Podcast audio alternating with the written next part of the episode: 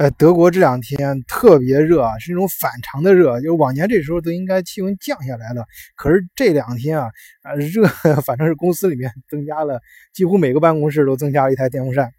这个也是德国特色啊，因为德国一般来说，啊房子里是不安空调的。我记得十几年前在海德堡的时候，那那时候更夸张。我见过有些开车的，为了也不知道是环保呀，还是那哥们儿节约啊，在车里面也不安装空调，安一个小电风扇。还好啊，今天下午突然下了一场暴雨，暴雨过后呢，就是凉爽很多。哎，我正好到我家附近就景色好的地方出来散散步，一边散步一边跟大家聊一聊最近黄金价格的问题啊，这也是我的一个爱好。前面跟大家说，不是我的一个习惯啊，就是喜欢。在情景中跟大家做节目啊，特别出差的时候呀，啊，总之我觉得，呃，配合心情的时候，就是我自己讲的，我觉得至少我我不是那种很高大上人啊，为了什么什么奉献，我就是觉得我自己讲的，哎，是我真心想想说的，哎，感觉很舒服，然后呢，听众们也听的，呃，比较有真实感啊，亲切感就好。这个，呃，在这儿这个我在草地上走的时候呢。啊，就听着远处马路上的车声，然后旁边这个小呃小孩子们，还有一帮少年在那踢球，啊，远处呢有时候偶尔还过火车的声音。突然啊，我觉得一种什么感觉，就是嗯，这种过程啊就很像啊，我这嗯就是这十几年经常接接待的国内过来的朋友对德国的这种感觉啊，就刚开始的话是呃刚一。就是来德国之前会有很多一些想法，包括德国在中国有些方面近近乎达到神话的地步。然后到了之后呢，就有些方面特别反差特别大啊，有特别反感；有些地方呢又觉得啊特别的好那种，反正压抑着那种说不出的感觉，就像那种这几天天气啊闷热啊那种热啊，呃就是燥热，然后积攒到一定程度来个狂风暴雨。在狂风暴雨之后呢？哎，就天气就逐渐的凉爽下来，这种恢复了理性啊！我走在这个，就像我现在的这种感觉一样，走在草坪上，然后听着远处的声音，呃，就是所有的都是大自然中，呃，那种正常的那种声音，哎，说明你就慢慢心情平静下来了，可以理性的去对待这个世界上本该有的声音。哎，刚刚天空还有飞机飞过的声音。好，我们不抬头看天了，好好说一说我们今天想说的人间发生的事情啊。呃，这个黄金价格就是上周周末，呃，其实就是昨天啊，星期五的时候是一千二百一十九美金，可以说是一路走低啊。这从今年年初到现在为止，整个上半年吧，现在正好是到七月底了，呃。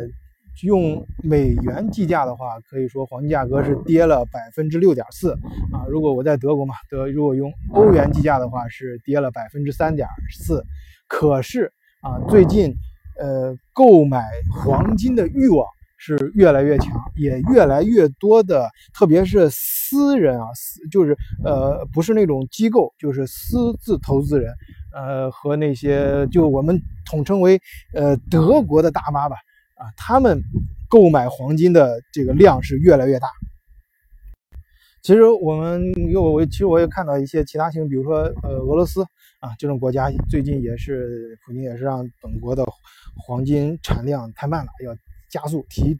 加这个量整整提高了一倍，而且也抛出大量的美国国债去置换黄金。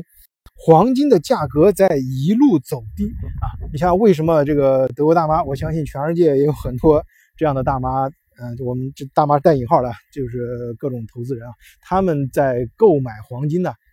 这种反常的，表面上看这种反常的逻辑是为什么呢？它是说明背后一个，呃，我们当前的投资环境一个什么事情呢？今天就跟大家聊一聊。换一个视角，也许世界大不一样。以德国视角。晚醉为你评说天下事。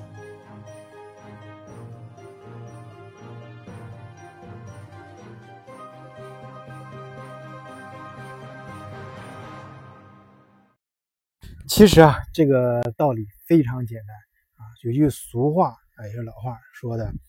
乱世黄金，盛世古董。”无论是俄罗斯以国家行为啊，以国家机器这种囤积黄金，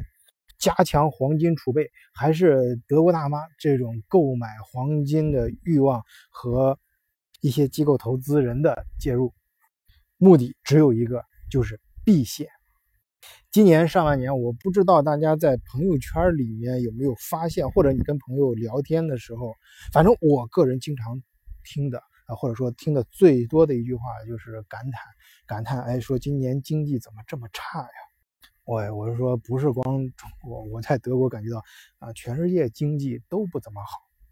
当然，我们如果可以从经济周期的角度去考虑，啊，正在处在技术变革的时候，前几年搞这个各种创新啊、投资啊，啊，花了大量的钱，产生了很多泡沫。你比如说，今年就是，其实就是这两个月啊，大量的中国这种所谓的独角兽创业企业啊，在港股啊、美国啊上市，说明什么呢？其实并不是说这个经济形势好了，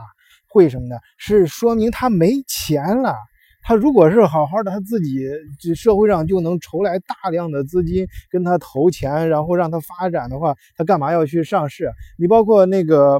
未来汽车，呃，国内很火的，最火现在这新能源汽车，呃，那哥们不是说要创业搞汽车的话，你至少需要二百亿，他的那个人脉，大家可以看给他的投资人各。都是哪些大佬啊？都江湖大佬给他投资，呃，对，给他的钱他都觉得不够了，要到美国去筹钱。而且前年这种各种新概念炒作出来的这些这个泡沫，差不多也到一定时候了。而中国又各个的呃跟呃国外的贸啊，其实不是光中国，全世界这种贸易战呀、贸易壁垒，在经济形势不好的时候，大家都寻求自保嘛。所以去年的时候，大家有的时候还在讨论，哎，这个钱怎么这么难挣啊？这两年不知道怎么回事，啊，今年就就不说这事儿啊，就是不仅是钱难挣的事，就是，哎呀，这个日子好像是越来越难过啊，就是感觉经济形势越来越差。我呢，呃，一般遇到讨论这种问题的朋友，我只回答一句话，我就告诉他，你注意，下半年会更糟，今年的目标就是三个字儿。活下去，不管是做大生意的还是小生意的朋友，呃，我各个层面的朋友都比较多，我就都都劝他们，今你记住，今年做生意就或者今年呃搞什么项目，一定要保守，目的只有一个，就是活下去。所以说，你看黄金的价格在一路下跌啊，为什么还有那么多人去买？就是为了避险。为了在即将到来的，比如说这个各种呃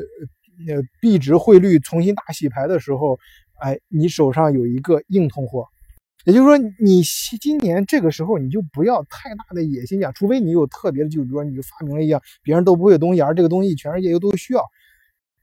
啊等等吧。我们排除那些非一般的情况啊，就是做一般的生意来说，你这时候不要去想。哎呀，呃，怎么